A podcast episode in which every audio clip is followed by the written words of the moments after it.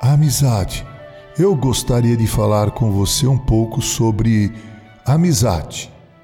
Meu pai sempre me dizia que amigo é uma coisa, colega é outra. Ele dizia que temos colegas de profissão, mas amigos na profissão temos muito poucos. Bem, eu penso que uma amizade de verdade é um patrimônio, um tesouro. Amigos de verdade são muito importantes. Aristóteles dizia que a amizade é uma alma em dois corpos. Bem, faz sentido se considerarmos que o amigo nunca bate em retirada, pelo contrário, ele continua presente mesmo quando as coisas não vão bem conosco. Eu sempre penso nisso quando reflito sobre a parábola do bom samaritano. Ali, Jesus ensina com aquela parábola que não devemos perguntar quem é o nosso amigo, mas sim de quem nós estamos dispostos a sermos verdadeiramente amigos, amigos de verdade. Um amigo de verdade não diz que você está certo quando você está errado, mas ele não te abandona por causa disso. Um amigo de verdade nunca pede a você que você faça algo que ele sabe que é contra teus princípios, pois ele também sabe que você simplesmente não fará.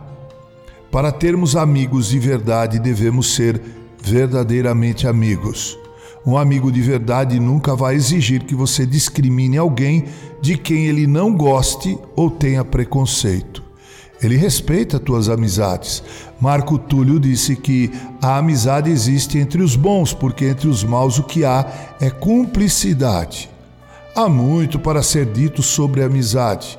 Por certo, um amigo de verdade não se interessa por você pelo que você tem, mas sim por aquilo que você, afinal de contas, é mas eu gostaria de encerrar essas considerações sobre a amizade citando Jesus, o modelo de amigo para todos nós. Veja o que ele diz em João capítulo 15, verso 12 a 15.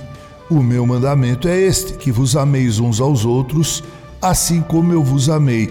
Ninguém tem maior amor do que este de dar a alguém a própria vida em favor dos seus amigos.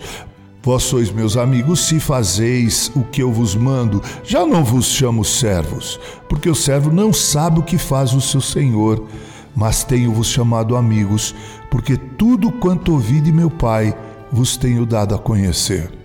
Não se preocupe em ter muitos amigos, mas sim em ser muito amigo. Com carinho, reverendo Mauro Sergio Aiello.